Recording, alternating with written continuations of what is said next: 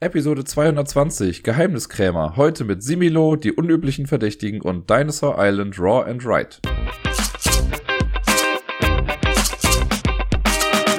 Einen wunderschönen guten Morgen wünscht euch der Dirk mit der neuesten Episode vom Ablagestapel. Ihr werdet es vielleicht im Intro wieder mitbekommen haben. Es sind nur drei Spiele, die ich letzte Woche gespielt habe und dieses Mal kommt noch erschwerend hinzu, dass das alles Spiele sind, die schon häufiger im Podcast vorkamen. Das heißt, ich kann wirklich nicht viel sagen und deswegen lehne ich mich weit aus dem Fenster und sage, Leute, das wird heute eine kurze Episode. Mal gucken, ob es wirklich so passt. Eine Sache noch vorab, vielleicht habt ihr es jetzt schon ein bisschen mitbekommen. Meine Stimme ist nicht gerade ähm, ja top-notch. Irgendwie bin ich mit äh, Husten, Halsschmerzen und sonst was irgendwie aufgewacht. Ich guck mal, wie gut es klappt, aber wenn meine Stimme hier und da mal wegbricht oder äh, ja, ihr so ein paar Schnitte hört, weil ich vielleicht husten musste oder so, dann wisst ihr, woran es liegt. Ich entschuldige mich schon mal vorab dafür. Ich gebe mein Bestes. Nun denn, äh, fange ich doch einfach mal an mit den Spielen, die ich letzte Woche gespielt habe. Und den Anfang macht ein äh, kleines Kartenspiel, das ich in der Tat schon häufiger gespielt habe. Und zwar Similo. Similo ist ja dieses äh, schicke kooperative Kartenspiel, wo man sich so ein Set holt. Da sind dann, ich weiß gar nicht, 32, 36 Karten oder so drin. Die werden gemischt und die gibt's in verschiedenen Themensets. Ich habe hier zum Beispiel die Tiere. Ich habe auch die äh, vom Severn mir selbst gebastelte Version mit den Spookies, also mit so Horrorfiguren. Und die Sarai hat die wunderbare Version mit den Harry Potter Charakteren. Die kannte ich nämlich noch gar nicht. Also ich wusste, dass es die gibt. Die ist vor ein paar Monaten oder so rausgekommen und die haben wir äh, über Distanz gespielt, quasi über äh, WhatsApp. Da hat äh, sie dann einfach quasi aufgebaut und abfotografiert und mir dann auch die Hinweise immer geschickt und ich habe dann über die Distanz quasi einfach versucht, dann die richtigen Karten rauszunehmen. Und äh, ja, auch das Harry Potter Set sieht echt cool aus. Allerdings muss ich da sagen, ist das glaube ich auch eher dann was für wirkliche Harry Potter Fans. Bei allen anderen Sets die sind ja mehr so generisch gehalten, ne? also Tiere oder Safari, die Geschichtspersonen und auch die Horrorsachen, wobei die auch schon etwas nischiger dann wieder sind. Ähm, aber die kann, glaube ich, jeder irgendwie spielen. Bei Harry Potter, wenn man das mit jemandem spielen würde, der es nicht kennt, wird es halt schon schwierig. Dann kann man halt noch irgendwie nach Äußerlichkeiten gehen oder so oder vielleicht nach den kleinen Texten, die am Rand noch stehen, wobei die dann auch nicht mehr sehr viel helfen. Ähm, ja, aber also so für zwei Menschen, die Harry Potter gut kennen, war es auf jeden Fall eine lustige Sache. Ich hätte es fast in der ersten Runde verkackt, weil ich einen Hinweis falsch gelesen hatte. Aber äh, wir haben es dann geschafft. Und ja, mehr zu Similo, also für die, die es gar nicht kennen. Das ist halt so, man hat dieses Deck mit den ganzen Harry Potter Charakteren. Äh, eine Person, die, ich weiß gar nicht, wie sie in dem Spiel benannt wird, aber die hinweisgebende Person, die zieht eine Karte und guckt sie sich an und das ist dann die Zielkarte. Diese Karte wird zusammen mit elf anderen Karten aus dem Deck gemischt und diese zwölf Karten werden dann einmal aufgedeckt und ich als ratende Person muss dann halt rausfinden, was die gesuchte Karte ist.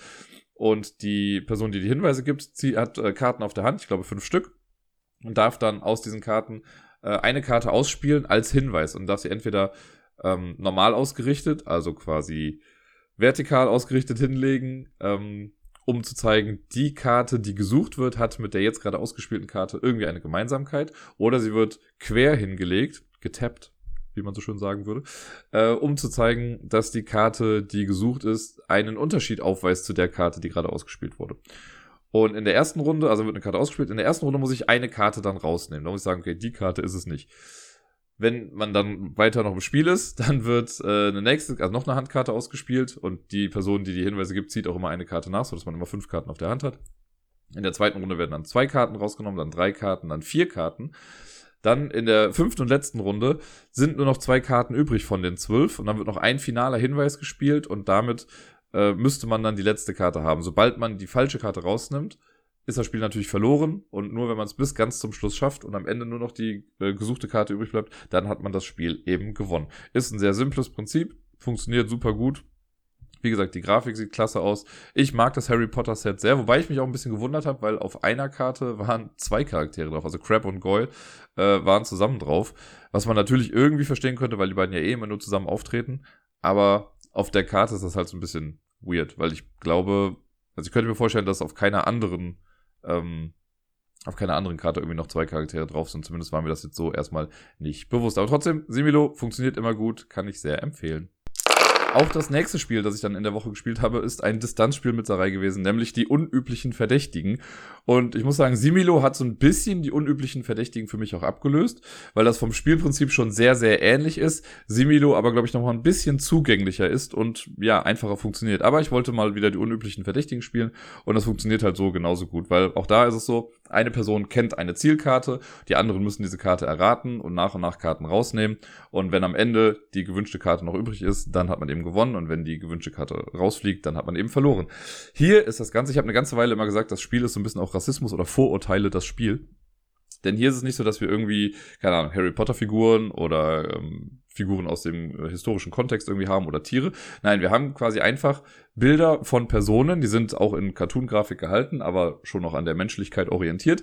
Und äh, komplett durch alle Altersgruppen, durch alle Länder und was weiß ich nicht, was alle Ethnizitäten, sind alle zu finden auf diesen Sachen. Ähm, verschiedene Klamottenstile und ja, alles divers quasi. Ist ein sehr diverses Deck.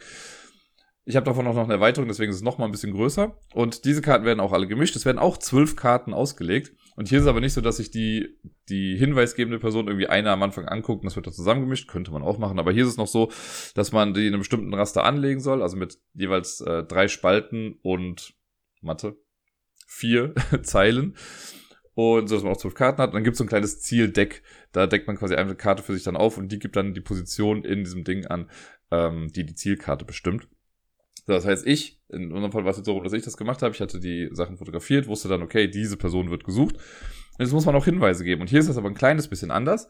Denn theoretisch könnte man das Spiel auch in einer Runde gewinnen. Denn hier ist es nicht so, dass wir in der ersten Runde nur eine Karte umdrehen müssen, in der zweiten zwei, sondern die äh, Person, die rät, darf so viele Karten rumdrehen, wie sie möchte, aber halt immer mit dem Risiko, dass dann auch die Zielkarte mit dabei ist. Aber man könnte jetzt sagen, wenn ich einen Hinweis lege und die Person ist sich so sicher, es kann nur diese eine Person sein, könnte sie elf Karten rumdrehen und wenn die zwölfte Karte dann stimmt, jo, dann hat man eben gewonnen. Hier gibt man die Hinweise aber ein bisschen anders, nämlich nicht durch andere Gesichter oder so, sondern es gibt ein Fragendeck. Und diese Fragen beziehen sich alle zwar auf die Person, aber alles auf Eigenschaften der Person, die wir ja gar nicht kennen. Das heißt, und deswegen ist das Spiel dieses Vorurteilsspiel, anhand des Aussehens muss man diesen Personen irgendwie Eigenschaften zuschreiben. Und deswegen äh, kommt man da sehr in Klischeefallen irgendwie rein. Und man sollte das auch nicht mit Menschen spielen, die das vielleicht nicht so gut können. Ne? Für mich ist dann aber klar, okay, es ist halt jetzt ein Spiel gerade und das sind alles keine realen Personen, die da irgendwie sind. Deswegen geht das irgendwie klar. Äh, und man muss sich halt, also ich habe es auch mal mit äh, Leuten gespielt, wo ich dachte, pff, boah, für die wird das voll nichts und die waren so hart klischeebehaftet, äh, dass das Spiel auch voll gut funktioniert hat. Aber andersrum äh, gab es auch schon Gruppen, die gesagt haben, nee, gefällt denen gar nicht das System. Und das ist auch total in Ordnung. Für die gibt's dann halt Similo zum Beispiel. Hier, was ich jetzt mit den Eigenschaften meine, ist, ich hatte zum Beispiel eine Frage mit, also das heißt Eigenschaften, aber halt auch so Besitztümer. Ähm, hat die Person einen Hund? So, dann muss halt die Leute da angucken und sagen ja oder nein. Man darf die Fragen immer nur mit ja oder nein beantworten. Die werden dann, wenn man das physisch am Tisch spielt, äh, in so bestimmte Stapel quasi gelegt. Und nach jeder Frage müssen halt Karten aussortiert werden. Es muss immer mindestens eine Karte aussortiert werden, aber wie ich eben schon gesagt habe, es dürfen auch mehrere gemacht werden. Und dann geht man die Fragen halt durch. Hat die Person einen Hund? Geht die Person sonntags regelmäßig in die Kirche? Spielt sie gerne Brettspiele? Besitzt sie eine Waffe? Äh, hat sie schon mal eine Straftat begangen? All so Sachen werden dann gefragt und im besten Fall bleibt dann am Ende eben halt auch eine Person dann noch übrig. Es gibt sogar irgendwie so eine Art Punktewertung, die man spielen könnte und man versucht so wenig Punkte wie möglich zu machen. Ähm, ich habe, glaube ich, bisher dreimal, wenn es hochkommt, mit dieser Punktewertung gespielt. Ansonsten ist es schon Erfolg genug, wenn man das wirklich auch schafft bis zum Schluss.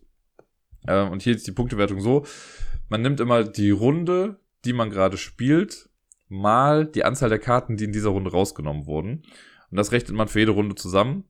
Also in jeder Runde macht man das separat und am Ende rechnet man alle Zahlen dann zusammen und das ist dann die Gesamtpunktzahl. Deswegen die niedrigste Punktzahl, die man haben kann, ist 11 wenn ich in der ersten Runde elf Karten rumdrehe, dann habe ich das Spiel ja gewonnen, wenn die richtige Karte übrig bleibt. Deswegen elf mal eins ist elf. Wenn ich irgendwie nur zehn Karten rumdrehe und in der zweiten Runde dann noch eine, dann wäre ich halt bei zwölf, ne, weil zehn mal eins ist zehn und einmal zwei ist zwei und zusammen ist das zwölf. Habt ihr verstanden, ne? Ja. Also, wie ihr seht, es ist quasi ähnlich, similar to Similo, nur halt in einem anderen Kontext und hier geht's halt mehr auf die Eigenschaften und so. Äh, ich find's immer mal wieder ganz cool, aber wie ich ja eben auch schon gesagt habe, Similo hat das Ganze für mich so ein bisschen ähm, abgelöst. Zumal Similo auch einfach viel schneller im Aufbau ist. Similo hat kein unnötiges Material dabei oder so, man hat einfach die Karten und damit spielt man dann alles. Hier bei die unüblichen Verdächtigen, da hat man eben erstmal das Charakterdeck mit den ganzen ähm, Personen, dann hat man dieses Zieldeck, was sagt, welche Karte jetzt eigentlich gesucht ist und dann noch das Fragendeck. Hier gibt's auch noch in der Hauptbox ist auch noch so eine schicke rote Cappy, die man sich eigentlich anziehen soll als hinweisgebende Person. Das ist auch so ein bisschen wie bei Scotland Yard, wo man so einen Sichtschutz irgendwie hat. Braucht man nicht, aber ist halt mit dabei. Und es gibt sogar noch diesen Wertungsblock, mit dem man halt die Punkte festhält. Auch das ist relativ sinnlos in diesem Spiel. Aber immer mal wieder finde ich es dann noch ganz spaßig und unterhaltsam. Und ja, das ist die unüblichen Verdächtigen. Und damit sind wir dann auch schon beim letzten Spiel, das ich letzte Woche gespielt habe. Und das ist ein Solo-Spiel gewesen. Und zwar Dinosaur Island Raw and Ride. Das habe ich ja, als, es, äh, als ich es bekommen habe, letztes Jahr im, ich weiß gar nicht mehr wann es war, Oktober oder so. Äh, da habe ich das ja wirklich häufig gespielt und habe es einmal bisher gegen eine andere Person gespielt, gegen Deni, der auch dann prompt gewonnen hatte. Und dann lag es jetzt eine ganze Weile brach irgendwie, nicht weil ich frustriert war oder so, sondern weil auch einfach andere Sachen noch mit dazu kamen. Und jetzt hatte ich aber wieder Bock, das zu spielen, weil ich fand es ja richtig gut.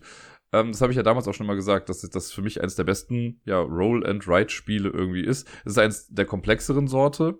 Und es ist ja auch so eine Mischung aus verschiedenen Mechanismen. Also es ist ja nicht nur Roll and Write, sondern es ist erst ein Roll and Write und dann ein Place and Write. Also man macht erst so einen Dice Draft und die Würfel, die man dann bekommt, die geben einem bestimmte Ressourcen, die trägt man dann ein. Und mit diesen Sachen macht man dann noch so minimalst Worker Placement, um dann noch mehr Sachen in seinem Dino-Park zu bekommen. Und man zeichnet eben seine Dino-Gehege dann ein und muss die mit Wegen miteinander verbinden.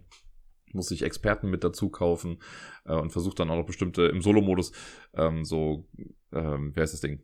Äh, Endgame Scoring Opportunities Objectives, das ist das Wort, äh, die äh, irgendwie zu erfüllen und ja, im Solo-Modus ist es so, dass man jetzt nicht irgendwie sagt, okay, du hast jetzt gewonnen, sondern man guckt einfach, welche Punktzahl hat man erreicht und dann gibt es so eine Tabelle, die halt sagt, ja, so gut warst du und jetzt bist du, keine Ahnung, Jurassic Park Manager und was weiß ich nicht was. Äh, ich hatte nicht allzu viele Punkte jetzt in dem Durchlauf. Es waren nur in Anführungszeichen 93. Damit ist man so, glaube ich, im gesunden Mittelfeld. Das höchste, was ich hatte, war, glaube ich, auch 118. Also ganz knapp an der besten Kategorie vorbei. Da war jetzt wieder ein bisschen Spielraum. Also es lief nicht alles so super rund. Und trotzdem macht's echt Bock. Also das ist so ein Ding die erste Runde, wenn man die durch hat, also es ist immer so, dass man zwei Runden mit diesem Würfel-Ding macht, wo man sich Würfel aussucht und im Solo-Modus ist es dann so, dass durch so ein AI-Deck dann halt Würfel rauskommen und Felder blockieren. Und am Anfang kriegt man halt so ein bisschen was, aber man zeichnet echt noch gar nicht so viel ein. Und dann bin ich immer erstaunt, dass man nach der dritten Runde dann halt wirklich so an die 100 Punkte irgendwie bekommt für bestimmte Sachen. Das ist schon echt sehr, sehr befriedigend, das Ganze. Und auch, ja, wie ich schon sagte, es lief nicht ganz so rund, weil ich habe mir dann nochmal alte Parksheets angeguckt, die ich noch in der Box hatte. Und stellenweise waren die Parks so voll, dass ich gar nicht mehr wusste, wo ich irgendwas einzeichnen konnte. Dieses Mal hatte ich noch mega viel Platz am Ende und bin ja trotzdem auf eine ganz adäquate Punktzahl gekommen. Wie gesagt, es geht immer noch besser, es waren jetzt nur 93. Aber ja, das ist, weiß ich, das ist so ein rundes Spiel das wundert, oder ich finde es fast schade, dass es nicht noch mehr Bass bekommen hat. Ich kriege das hier und da mal irgendwie mit, dass auf Twitter Leute das dann spielen, aber echt nicht viele. Und ich glaube, das hätte einfach noch ein bisschen mehr Platz im Rampenlicht verdient. Und ich hoffe, dass ich es demnächst doch noch ein paar Mal häufiger wieder spielen kann.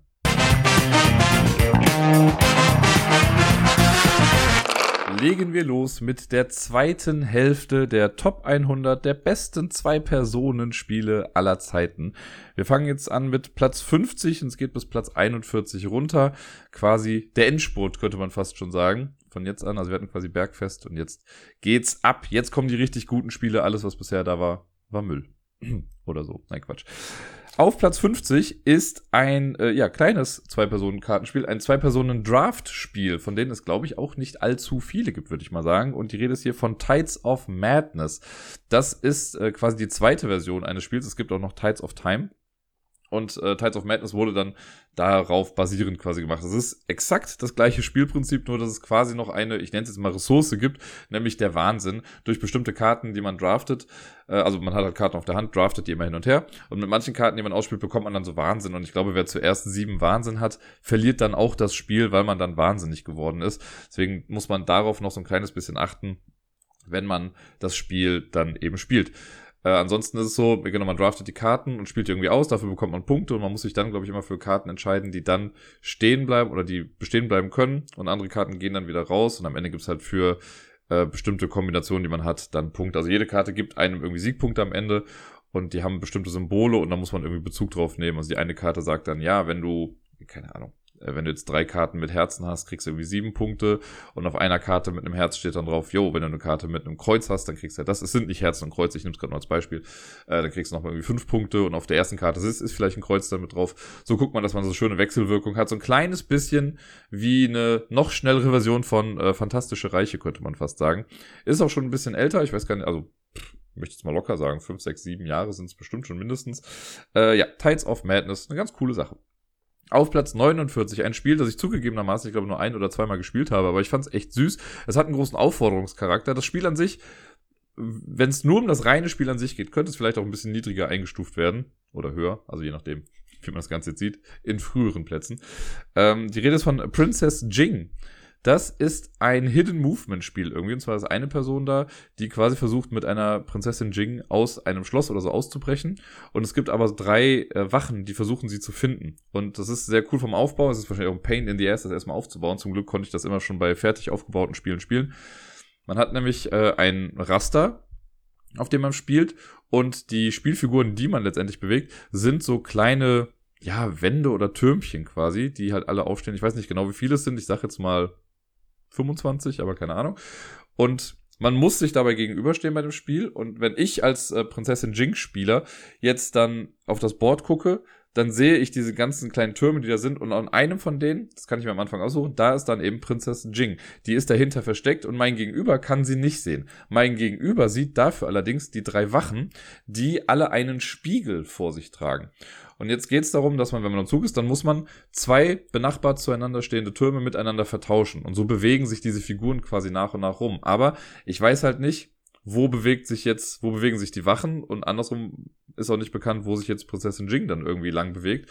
Und diese Spiegel sind dazu da, damit die Person, die die Wachen spielt, dann immer halt durchgucken kann und vielleicht Informationen bekommt, weil man eben durch die Spiegel dann auch die äh, Türme sieht oder quasi meine Sicht der Türme ähm, so ein bisschen versteckt. Und dann kann man halt sehen, ah, da ist Princess Jing und dann weiß man, wo sie ist. Sehr cooles, nettes, süßes System. Wie gesagt, es ist, hat sich bestimmt auch irgendwann mal dann abgenutzt, aber so für diese paar Male, die ich gespielt habe, fand ich es einfach echt ganz cool, weil es halt auch ja wieder so ein Gimmick-Spiel ist und ich stehe halt tierisch da drauf. Und hier diese Sache mit den Spiegeln, dass man da so ein bisschen gucken kann, das ist schon echt ganz cool gemacht auf Platz 48. Ein Spiel, über das ich neulich noch mit David gesprochen habe, der ja hier war, mit dem habe ich ja letzte Woche gespielt, äh, oder vorletzte Woche. Und zwar ist das nämlich ein äh, größeres Zwei-Personen-Spiel. Das habe ich nur einmal gespielt bei ihm. Und zwar ist das Stronghold. Da geht's grob darum, dass eine Burg eingenommen wird. Eine Person spielt quasi äh, ja, die Burg und versucht da die Geschicke zu lenken und die Verteidigung aufzubauen und die äh, angreifenden Horden abzuwehren. Und die andere Person spielt eben die angreifenden Horden. Na, ich weiß gar nicht mehr genau, wie die Systeme genau waren. Wir haben auch jetzt mal gesagt, wir müssen das nochmal irgendwie spielen. Ich habe damals auf jeden Fall äh, ja angegriffen und dann musste man immer Sachen aus einem Beutel ziehen. Das sind dann die Einheiten, die man zur Verfügung hat. Und die muss man auf bestimmte äh, Territorien irgendwie aufteilen. Und die marschieren dann so nach und nach nach vorne. Und ich meine, man gewinnt ähm, im Angriff, wenn die Mauer irgendwie fällt. Also wenn man es geschafft hat, die Mauer zu durchbrechen. Und in der Burg, da spielt Zeit irgendwie eine wichtige Ressource, da werden dann bestimmte Aktionen gemacht, dann kommen immer Sanduhren drauf und immer wenn diese Sanduhren dann voll sind, dann werden bestimmte Aktionen dann auch gemacht das war schon echt super cool und ich erinnere mich sehr gerne noch daran. Und es ist aber jetzt auch schon wieder Ewigkeiten her, dass wir das gespielt haben. Und ich freue mich schon sehr darauf, wenn wir das nochmal irgendwie äh, machen können. Es gibt, glaube ich, zwei Versionen davon. Also einmal Stronghold und dann gibt es auch Stronghold Undead oder so, wo es dann um Zombies und sowas geht. Meine ich. Gefährliches Halbwissen. Äh, auf Platz 47 ein abstraktes Zwei-Personen-Spiel. Quarto. Quarto gibt's auch auf Boardgame Arena und da habe ich das auch ein paar Mal schon gespielt. Ähm, ich habe es, glaube ich, am häufigsten in meinem Leben gegen Deni gespielt, auch schon ein paar Mal in echt, sei es auf der Spielemesse, wenn es irgendwo stand, oder eben auch online. Und Quarto, das ist dieses Spiel, wo wir ein 4x4-Raster haben und es gibt 16 verschiedene Steine, die alle quasi unique sind und die teilen sich in vier Kategorien quasi auf. Also es gibt immer vier Steine, die groß sind und vier, die klein sind. Es gibt vier, die rund sind und vier, die eckig sind. Es gibt vier, die hell sind und vier, die dunkel sind. Und es gibt vier, die hohl sind, also ein Loch in der Mitte haben und vier, die eben nicht hohl sind. Und so gibt's halt jede Kombination genau einmal. So, und wenn ich jetzt äh, dran bin, dann setze ich nicht einfach irgendeinen Stein, sondern ich gebe meinem Gegenüber einen Stein. Und dann muss den jetzt in dem Fall, muss es dann irgendwo platzieren auf eins der Felder und er gibt mir dann einen Stein, den ich platzieren muss. Und man versucht im Endeffekt vier in einer Reihe zu bekommen. Und zwar vier Steine, die alle das gleiche Merkmal haben. Eins dieser vier Merkmale, die ich eben aufgezeigt habe. Das heißt, wenn ich es schaffe, vier helle Steine in eine Reihe zu bekommen, dann habe ich gewonnen. Und das Tolle an diesem Spiel ist halt einfach, wenn ich verliere, bin ich selbst schuld, weil ich habe meinem Gegenüber ja diesen Stein gegeben. Das ist ja nicht so, dass ich einfach mir einen aussuche und den dann platziere. Das wäre ziemlich einfach. Nein, ich gebe dir einen Stein und wenn du damit gewinnst, hätte ich sehr wahrscheinlich auch einen anderen Stein nehmen können. Und da muss man sehr früh im Spiel schon darauf achten, welche Steine man irgendwie gibt, weil man halt echt schnell den Überblick auch verliert, äh, wo halt welcher Stein dann irgendwie hinkommt. Und ja, wenn ich dir jetzt den gebe, dann kannst du den da platzieren und dann musst du mir einen runden Stein geben, weil die vielleicht nur noch da sind und damit gewinne ich dann. Aber wenn du, also wenn ich den aber jetzt woanders hinstelle, dann gäbe es auch eine andere Chance. Manchmal verliert man sich da voll im Denken und das liebe ich daran einfach sehr, weil es wirklich ein sehr minimalistisches Spiel fast schon ist. Man braucht ja echt nicht viel dafür. Und trotzdem, ja, es ist jedes Mal aufs Neue wieder cool. Man kann das auch noch mit so einer Advanced Variant spielen. Da geht es dann nicht nur um vier in einer Reihe und bei den vier in einer Reihe zählen übrigens auch die Diagonalen. Ähm, sondern man kann das auch noch spielen mit dem 2x2 Raster. Also wenn man es schafft, in einem 2x2 Raster viermal das gleiche Feature zu haben, auch dann würde man das Spiel gewinnen. Das habe ich noch nie gemacht, aber ich glaube, das wird, also das, ja, ich habe ein bisschen Angst davor. Äh, auf der 46, ein Spiel, das ich bisher in meinem Leben, ich glaube, nur gegen eine Person gespielt habe. Ich glaube, ich habe es einmal noch gegen Gerda gespielt, aber ansonsten immer äh, mit Laurenz aus Hamburg, der Kumpel, den ich jetzt schon ewig nicht mehr gesehen habe. Und zwar ist das Invaders. Das ist ein, äh, ja, Collectible Card Game, Trading Card Game, ich weiß gar nicht ganz genau, äh, oder ein Living Card Game. In der Hauptbox ist auf jeden Fall so, dass man zwei Decks da drin hat. Man spielt entweder die Aliens oder die Menschheit. Und die Aliens versuchen die Menschheit zu erobern oder den Planeten zu erobern und die Menschen versuchen eben zurückzukämpfen. Und das ist ein, äh, ja, halbwegs asymmetrisches Spiel. Also man macht im Prinzip das Gleiche. Beide Parteien haben ein Deck man spielt dann Karten aus, muss die Karten dann also irgendwie in bestimmten Kosten bezahlen. Es gibt drei Kampfgebiete, auf denen man spielt, also quasi drei Regionen. Und äh, da versucht man immer die höchste Stärke dann zu haben. Und es gibt so einen Invasionsmarker, der immer weiter runterrutscht. Und es gibt aber dann immer noch so ein paar unterschiedliche Fähigkeiten. Also die Menschen haben zum Beispiel noch die Helden. Das sind dann immer die jeweiligen Anführer oder die Inspirationsquellen der Menschheit. Die geben einem eine bestimmte Eigenschaft, aber die können auch nach und nach rausgehen. Man kann sich auch freiwillig dazu entscheiden, die quasi zu kicken, um die nächste Person zu nehmen, die einem dann vielleicht ein bisschen mehr hilft äh, im aktuellen Ding. Es gibt Beispiel den Militärtypen, der ist halt dann, der pusht halt das Militär, aber die Forschung davon nicht so sehr. Jede Seite hat dann auch noch so ein paar Sonderfähigkeiten, die man mit so Markern dann irgendwie auslösen kann. Und das Deck an sich ist auch die Lebensanzeige. Also es ist immer mal wieder kommt vor, wenn ich dir Schaden zufüge, dann musst du Karten von deinem Deck einfach direkt auf den Ablagestapel legen. Und wer zuerst kein, keine Karten mehr im Deck hat, der hat dann eben auch verloren. Sehr cooles Spiel. Ich muss mich jedes Mal wieder neu reinfuchsen, weil da noch so ein paar Sachen drin sind, die ja dann eher ungewohnt sind. Aber ich mag das sehr. Das ist quasi ein bisschen wie XCOM von der Story äh, in ein Kartenspiel gepresst. Und das ist echt sehr, sehr nett und ich mag die Illustration davon. Es gab wohl auch mal eine Erweiterung dazu, die habe ich nie bekommen. Äh, aber das Basisspiel an sich reicht mir. Ich habe dann irgendwann mal die Box verkleinert. Das kommt nämlich eigentlich in so einer großen, ich sag mal, Ticket-to-Ride-Box dann irgendwie daher. Oder vielleicht ein kleines bisschen kleiner. Und ich habe das jetzt in so eine Mini-Box irgendwie reingepackt. Und das Board habe ich einfach so separat dann noch hier stehen. Weil, äh, ja, braucht man sonst nämlich eigentlich nicht.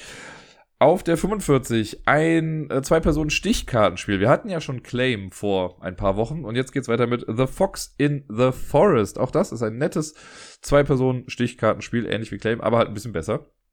Und hier ist es so, dass wir ja quasi ein normales Stichkartenspiel machen. Es gibt, glaube ich, drei verschiedene Suits, in denen wir spielen können. Und hier ist es wichtig, also wir wollen nicht irgendwie alle Stiche haben, wir wollen aber auch keinen, also nicht keinen Stich haben, sondern es gibt so eine Tabelle, die sagt, okay, wenn du am Ende des Spiels, weiß nicht, sieben Stiche gewonnen hast, dann kriegst du so und so viele Punkte. Wenn du acht hast, dann kriegst du so und so viele Punkte. Wenn du drei hast, kriegst du so und so viele Punkte. Äh, ist natürlich immer so eine Wechselwirkung, weil logischerweise gibt's immer, ich glaube, es sind immer zehn Stiche, die man gewinnen kann. Vielleicht auch elf, ich weiß gar nicht ganz genau. Äh, wenn ich jetzt drei habe, dann hast du natürlich die anderen. Und da will man auf jeden Fall klug mit umgehen, weil es ist, also man will nicht alles haben, weil dann ist man gierig und dann gibt's null Punkte und die andere Person kriegt dann irgendwie viel. Und, wobei, wenn ich alle hab, dann hast du null. Vielleicht kriegt man mit null auch viele Punkte. Äh, wenn du weniger hast, das ist natürlich dann schwieriger.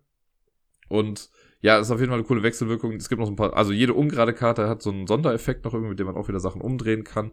Äh, es kann sehr thinky sein, ist ganz cool. Es gibt ja auch eine kooperative Version davon. Da kann ich schon mal sagen, die wird nicht in der Top 100 drin sein, einfach weil ich sie nicht, noch nicht gespielt habe. Äh, und ich hatte ja am Anfang an schon gesagt, ich habe nur Spiele in der Liste, die ich auch wirklich gespielt habe. Sei es nur einmal vielleicht hin und wieder, aber die sind auf jeden Fall dann da drauf. Und ja, Fox on the Forest, cooles, nettes Spiel. Äh, das, ich finde es thematisch cool, grafisch ist auch sehr schön gestaltet. Und ja, ich mag diese Idee, äh, dass man halt aufpassen muss, wie viele Stiche man gewinnt. damit äh, ja, man nicht übers Ziel hinausschießt und dann vielleicht keine Punkte mehr bekommt. Auf Platz 44, ich habe es äh, nicht so getimed irgendwie, aber es kam jetzt so, ich habe ja eben über äh, Tides of Madness gesprochen. Auf Platz 44 ist Tides of Time, die sind also gar nicht so weit voneinander weg, das zeigt aber auch irgendwie, naja, die sind sich halt auch einfach sehr ähnlich. Ich finde Tides of Time ist ein kleines bisschen besser für mich, weil das nochmal ein bisschen purer ist. Also bei Tides of Madness hat man eben noch diese Wahnsinnsvariante. Alleine das ist thematisch für viele wahrscheinlich schon nicht so toll irgendwie. Vielleicht will man doch einfach nur wirklich das Standard-Draft-Spiel spielen. Und da ist Tides of Times halt einfach dann das äh, bessere Spiel. Wobei das Spielprinzip genau das gleiche ist. Ne, man kriegt die Karten auf die Hand, man draftet die hin und her, äh, spielt dann die Karten aus. Am Ende kriegt man dann Punkte für die Kombinationen, die man noch ausliegen hat. Und das war's dann. Hier fällt halt einfach diese Wahnsinnskomponente weg. Ansonsten exakt das gleiche Spiel. Deswegen sage ich da nicht mehr viel zu. Quasi gar nichts mehr. Auf Platz 43 ist das Kartenspiel von Katan. Also damals hieß es einfach noch die Siedler von Katan, das Kartenspiel. Mittlerweile ist es, glaube ich, die Fürsten von Katan. Ich bin mir gar nicht genau sicher. Äh, das habe ich mir damals gekauft ohne wirklich zu wissen, was es ist. Ich wusste nur, ah, guck mal, Katan, Kartenspiel, cool.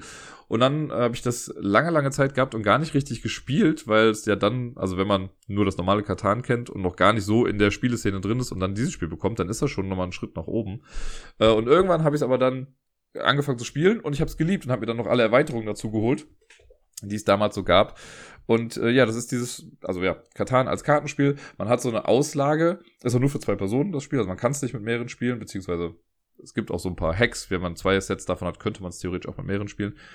Ähm, und so die Grundidee ist immer noch die gleiche. Also wir würfeln immer noch Ressourcen aus, dann hat man so Landschaftskarten vor sich, die man dann um 90 Grad immer dreht, um anzuzeigen, wie viele eine Ressource ich jetzt gerade habe. Ähm, die Ressourcen braucht man dann auch, um Straßen zu bauen und um Siedlungen zu bauen, Siedlungen in Städte aufzuweiten. Also alles bekannte Elemente aus äh, Katan. Hier hat man jetzt aber auch zum Beispiel noch Ritter, die man noch ausspielen kann die dann auch bestimmte Eigenschaften haben, bestimmte Stärke und also ich glaube eine, eine Stärke und eine Turnierstärke sind das dann jeweils, weil immer mal wieder gibt es so Ritterturniere, die einem dann Ressourcen bringen. Es gibt aber auch Stärke, um dann bestimmte Kämpfe auszutragen. Äh, dann kann man noch generell andere Gebäude bauen, die dann an Siedlungen und so drangesetzt werden. Man kann die Straßen weiter noch ausbauen. Also sehr cooles Konzept irgendwie und ich finde den Schritt halt ganz geil vom, vom normalen Katan-Brettspiel zu dem Kartenspiel. Im Prinzip sind da Welten dazwischen und man muss es, glaube ich, erst einmal spielen, um es wirklich zu appreciaten. Aber ich finde es richtig cool. Die Erweiterung bringt auch immer noch mal ein bisschen Bums mit rein. Es gibt ein paar Erweiterungen, die ich nicht ganz so cool finde. Also äh, zum Beispiel die äh, Magier-Erweiterung, die es gibt. Die ist erstmal ganz cool, aber irgendwie dann auch wieder sehr viel. Aber man kann sie mal mitspielen, wenn man möchte. Dann hat man halt noch Magie als zusätzliche Ressource. Und ähm, ja, da kann man sich echt durchprobieren. Ich weiß gar nicht, wie viele äh, Erweiterungen es insgesamt sind. Ich glaube, es gibt drei Haupterweiterungen und dann gab es noch eine mit irgendwie Kultur und sonst irgendwas. Das war so nur noch ein kleines Set, das ich dann auch noch mit dazu bekommen habe. Wo es irgendwie die Stimmung der Menschen noch als Ressource gab, glaube ich, oder so. Aber ja, die Siedler von Katan, das Kartenspiel, hat mir immer sehr, sehr viel Spaß gemacht. Auf Platz 42 ist wieder ein abstraktes Zwei-Personen-Spiel, das sehr bunt ist und es ist äh, Kamisado. Kamisado, äh, ich weiß, dass ich irgendwann neulich schon mal irgendwann drüber gesprochen habe. Bei Kamisado ist es so, wir haben ein ja, Raster vor uns, schachbrettartig, aber sehr bunt. Äh, und auf meiner Seite stehen Türme, auf deiner Seite stehen Türme auf der Grundlinie, die auch die gleichen Farben tragen wie die Felder, auf denen man steht. So, und jetzt beginnt eine Person und darf einen Turm, so viele Felder wie man möchte, entweder in gerader Linie nach vorne oder diagonal bewegen, bis man halt irgendwie an ein Hindernis kommt. Das Feld, auf dem du landest, gibt vor, mit welchem Turm ich mich bewegen muss nämlich die Farbe davon. Also wenn du dich jetzt mit deinem braunen Turm auf ein blaues Feld stellst, muss ich meinen blauen Turm danach bewegen. Wenn ich mich mit dem dann auf ein rotes Feld stelle, musst du mit deinem roten Turm weitergehen. Und man gewinnt das Spiel, indem man es schafft, einen eigenen Turm auf die Grundlinie des Gegenübers quasi zu setzen. Äh, und dann kann man sagen, okay, das Spiel ist jetzt vorbei. Oder man kann auch so einen erweiterten Modus spielen, wo die Türme dann aufgewertet werden. Dann der Turm, mit dem ich es schaffe, auf deine Grundlinie zu kommen, der kriegt dann so einen kleinen Stein drauf. Und das ist dann irgendwie ein Sumo oder so heißt das. Äh, und der darf dann in der nächsten Runde dann wird wieder neu aufgebaut. Da gibt es so ein, eine Methode, wie die Steine dann, oder diese Türme dann platziert werden. Und dieser Turm darf sich zwar immer noch bewegen, aber nicht mehr unbegrenzt viele Felder. Wenn er ein Sumo ersten Grades ist, dann darf der nur noch fünf Felder nach vorne gehen oder eben diagonal.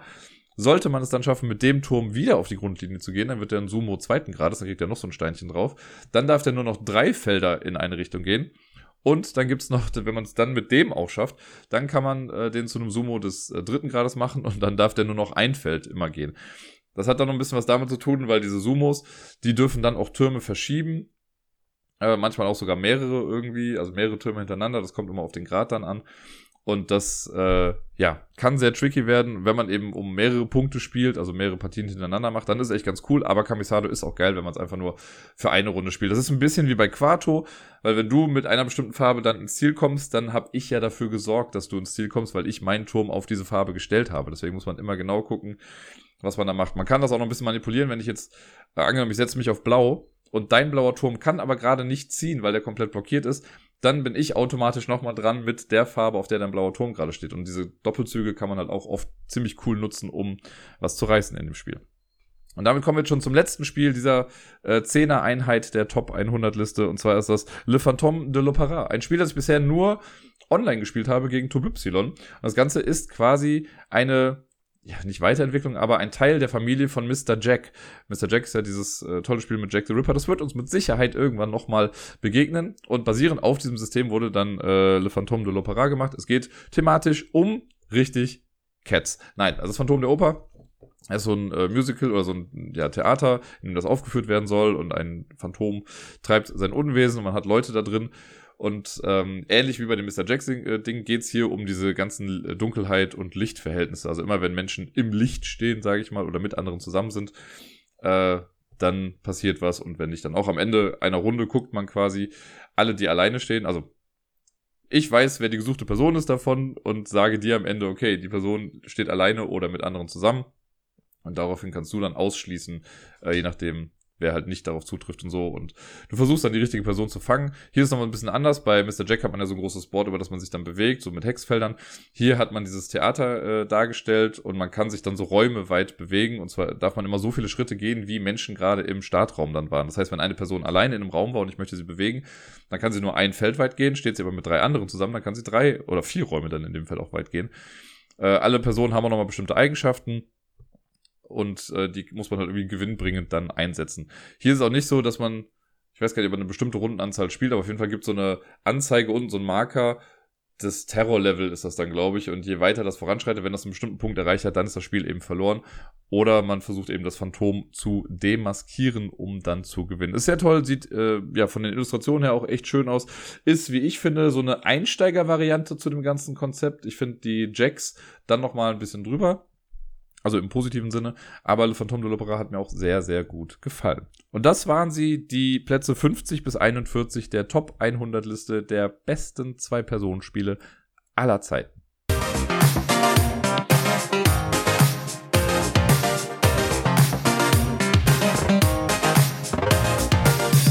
Und sonst so. Ja, ich habe ja gesagt, so lang wird's nicht. Guck mal, gerade mal eine halbe Stunde und wir sind schon im letzten Teil des Podcasts angekommen. Und ja, letzte Woche ist auch gar nicht allzu viel passiert. Ich habe es jetzt mal sehr kleinteilig hier für mich aufgeschrieben. Aber alles in allem ging die Woche dann auch flott rum. Und äh, ich habe eh gerade das Gefühl, dass die Zeit komplett äh, wegrennt bis zu den Sommerferien. Es sind ja jetzt dann nur noch fünf Wochen oder vier Wochen, bis äh, die Ferien beginnen. Und das merke ich halt zum einen natürlich auch am Podcast, weil ich ja sehe, wie die Top 100 Liste voranschreitet. Und nochmal zur Information, ne, wenn die jetzt vorbei ist, die Top 100 Liste, dann gibt's erstmal eine Sommerpause von sechs Wochen, weil ich immer in den Sommerferien von NRW auch eine Podcast-Pause einlege um einfach mal so ein bisschen komplett runterzukommen. Manchmal mache ich dann noch ein Sommer-Special irgendwie nach drei oder vier Wochen, aber das kann ich jetzt noch nicht sehen, ob das kommt oder nicht. Aber seid schon mal gewarnt, dass es nicht mehr lange ist, bis ihr sechs Wochen lang nichts von mir hört quasi Urlaub für die Ohren, könnte man sagen. Ja, ansonsten habe ich letzte Woche äh, das Quiz am Montag moderiert. Das war ganz cool. Da waren ja Wookie und Sarai auch mit dabei. Die haben wir dann äh, zusammen mit einem anderen Team gemerged, die auch nur zu zweit waren. Und die waren auch gar nicht mal so schlecht. Die waren auf Platz zwei am Ende. Äh, gemeinsam mit noch einem anderen Team, äh, die ich auch quasi kenne. Wurden aber ganz zum Schluss noch mit einem Punkt quasi überholt. Das äh, war ein sehr spannendes Quiz auf jeden Fall. Es hat wieder sehr, sehr viel Spaß gemacht, das Ganze zu moderieren. Jetzt mache ich es heute, an dem Montag mache ich es nicht. Heute Abend habe ich Miepel. Aber äh, ab nächste Woche mache ich es dann sogar dreimal in Folge. Das hat sich jetzt dann irgendwie so ergeben, weil Gerda dann noch einmal keinen Chor hat. Und das ist natürlich immer ganz cool für mich, weil es natürlich auch ein kleines bisschen mehr Geld dann nochmal ist. Äh, aber ich mache es natürlich nicht des Geldes wegen, sondern nur, weil es so viel Spaß macht. Äh, die Vorbereitung ist halt immer so ein bisschen Pain in the Ass, aber naja, das äh, ist ja meistens so mit Arbeit verbunden. Ja, ansonsten, was war denn sonst noch? Am äh, Dienstag, das war ganz süß, da hat Sarai eine kleine Mini-Schnitzeljagd für Miepel und mich gemacht. Da waren wir dann nach der Abholung noch ein kleines bisschen beschäftigt und haben ein Eis bekommen und was weiß ich nicht was. Sowas mag ich ja total, da waren wir gut beschäftigt. äh, mussten dann nur ein bisschen jäh unterbrechen, weil äh, mein Vermieter dann kurz zu Besuch kam. Äh, ich habe schon lange, lange nicht mehr drüber gesprochen. Es wurde schon mal irgendwann nach Updates gefragt. Äh, die Sache mit der Badewanne. Ne? Vielleicht erinnert ihr euch noch, dass ich im letzten Kalenderjahr äh, schon im Januar des letzten Jahres ja erzählt hatte, dass ich ja dann irgendwie Schimmel an der Wand gefunden hatte und dann war die Wanne kaputt und was weiß ich nicht was. Das zieht sich jetzt echt schon ewig hin und es ist halt immer noch nicht vorbei. Weil letztes Jahr im Sommer, als dann die Wohnung wieder trocken war und die Badewanne wieder eingebaut wurde und so, da wollte ich die ja dann sauber machen und habe dann gesehen, geil, die Wanne ist kaputt. Das heißt, die haben die beim Aus- oder Einbau irgendwie beschädigt und jetzt ist die halt dann irgendwie da. Äh, und seitdem war ich halt auch nicht mehr baden. Also Miepel kann immer noch da drin baden, weil das Wasser dann nicht ganz so hoch ist. Aber ich denke halt jetzt mal gut, wenn ich mich da reinsetze, da wirken halt nochmal irgendwie andere Kräfte auf diesen Wannenboden. Duschen geht auf jeden Fall. Ähm, und ich hatte das immer wieder, also war immer Mailkontakt und es wurde nie was gemacht. Und die Firma, die dafür verantwortlich war, die sagt halt, ne, waren wir nicht, das waren sie bestimmt selbst. Ist ja geil, wie soll ich das denn bitte schon alleine machen? Ich habe dieses Ding noch nicht angefasst. Naja, es war wieder eine lange Zeit Funkstille und dann habe ich irgendwann nochmal neulich geschrieben, so, hört mal, also sowohl an die Hausverwaltung als auch an den Vermieter, so, wir haben bald Jahrestag oder es ist schon über den Jahrestag hinaus. Wäre schon geil, wenn irgendwas passiert, weil sonst müsste ich dann doch nochmal irgendwie die Miete ein bisschen reduzieren. Und äh, naja, jetzt kam dann mein Vermieter nochmal und wollte nochmal gucken, weil dem mache ich wirklich am wenigsten Vorwürfe in dieser ganzen Geschichte. Der ist nämlich halt auch voll auf meiner Seite und der geht halt jetzt quasi so einen Rechtsweg dann noch damit, weil ja, irgendwie, irgendjemand muss halt diese Wanne jetzt halt bezahlen. Jetzt war er nochmal da, um sich das nochmal genauer selber anzugucken. Wir haben dann sogar die Wannenverkleidung auch nochmal abgemacht, um zu gucken, wie durch das jetzt dann ist, also ob es dann wirklich durch den Wannenboden durchgeht, ähm, weil das dann natürlich nochmal schwieriger zu reparieren wird. Aber ja, wie ihr seht, es ist auf jeden Fall noch nicht vorbei. Ich hoffe, dass es jetzt irgendwie mal weitergeht. Ich habe nämlich irgendwie keinen Bock mehr da drauf. Also ich gehe halt auch ziemlich gerne baden eigentlich und würde es auch gerne machen. Mein Vermieter meint schon, ja, machen sie doch einfach.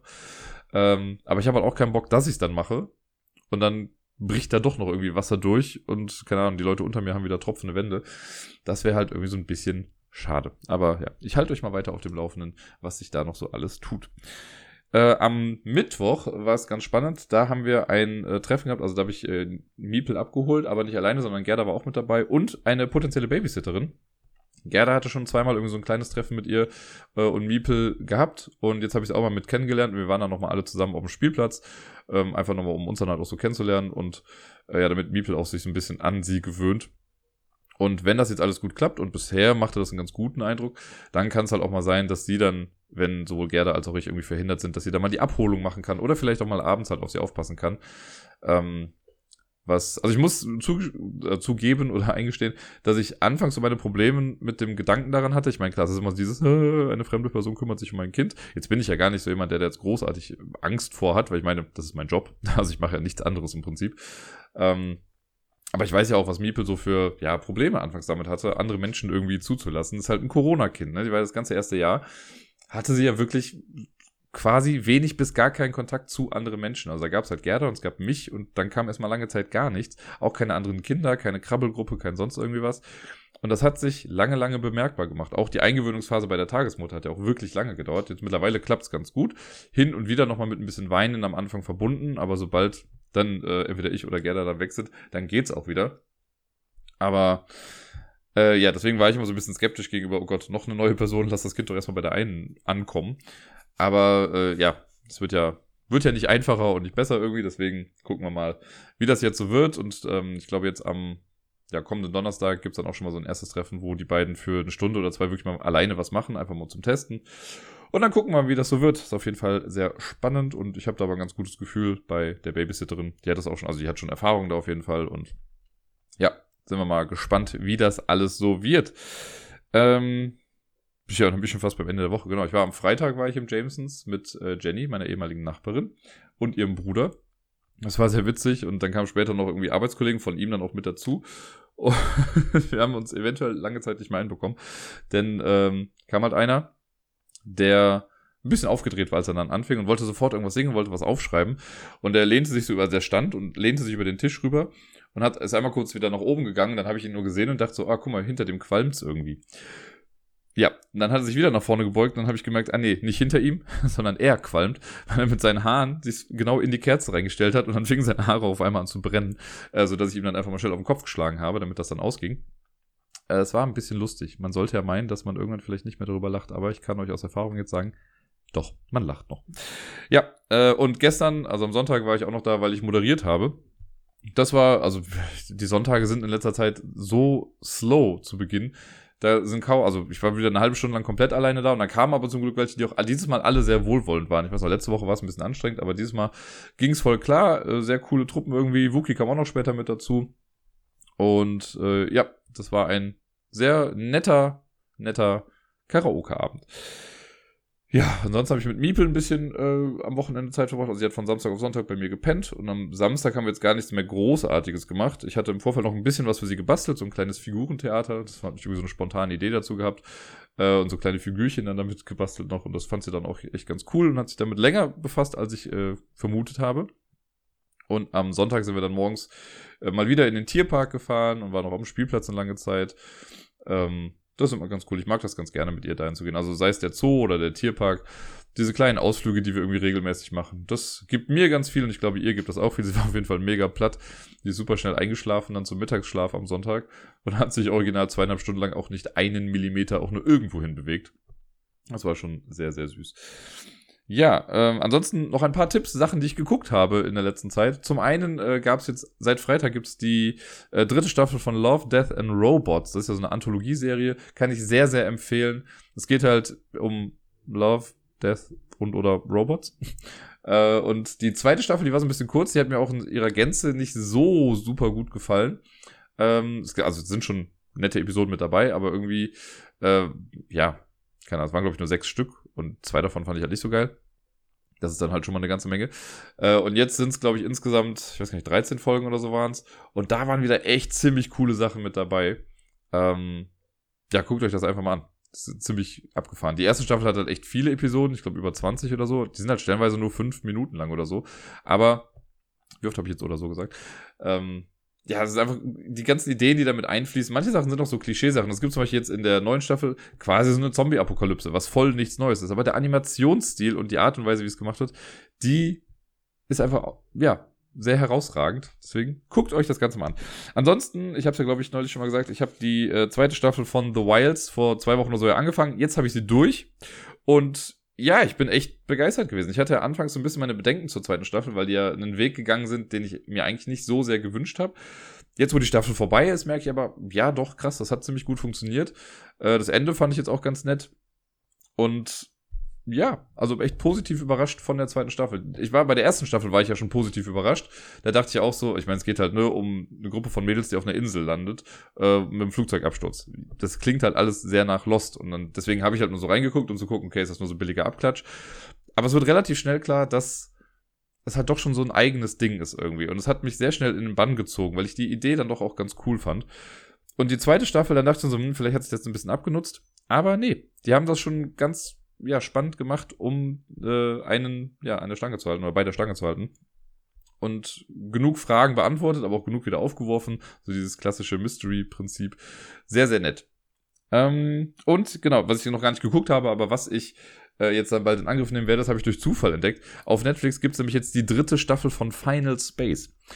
Final Space ist eine Science-Fiction äh, Zeichentrickserie die ich auch durch Zufall irgendwann mal gesehen habe. Ich da mal reingeguckt und dachte so, alles ganz nett. Und ich weiß auch, dass ich die erste Staffel an einem Abend komplett durchgeguckt habe.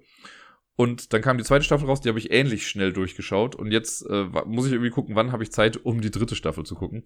Ich finde die Geschichte so gut. Das fängt erstmal sehr blödelnd irgendwie an. Und hat auch oft, also das ist einfach nur ein bisschen läppschen Humor irgendwie. Aber die gesamte Story dahinter, die finde ich so cool und so episch schon stellenweise, dass ich äh, sehr gespannt, wie wir sie jetzt damit weitermachen. Also auch, also ja, ich möchte, ich möchte wirklich nicht spoilen und so, aber die zweite Staffel hatte echt auch sehr emotionale Folgen irgendwie mit drin.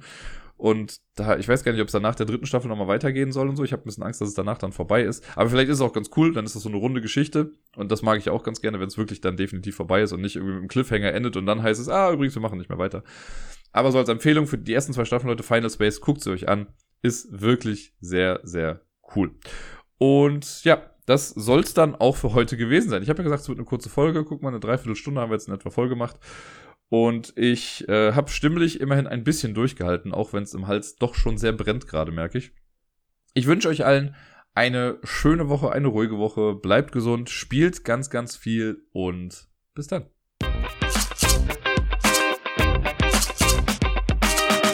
Einen Filmtipp kriegt ihr zum Schluss noch. Ich habe nämlich am Samstag den neuen Chip und Chap Film geguckt, der jetzt auf Disney Plus zur Verfügung steht. Meine Fresse ist der gut. Ich habe es auch schon getwittert. Ich habe die ersten zehn Minuten davon gesehen, habe alles daran geliebt. Der ganze Film ist so großartig.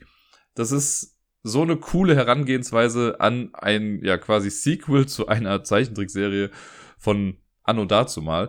Das haben die richtig gut gemacht. Das, also ich weiß gar nicht, ob der irgendwie für Kinder großartig gedacht ist, weil Kinder kennen Chip und Chap ja größtenteils gar nicht. Aber wenn man damit irgendwie aufgewachsen ist, mit dieser ganzen Cartoon-Welt, sage ich mal, dann wird man so viel Spaß mit diesem Film haben. Es gibt so viel zu entdecken und ich möchte wirklich nichts vorwegnehmen, aber ich sage einfach nur, checkt immer die Poster im Hintergrund ab. Ich habe Tränen gelacht aufgrund der Poster alleine schon.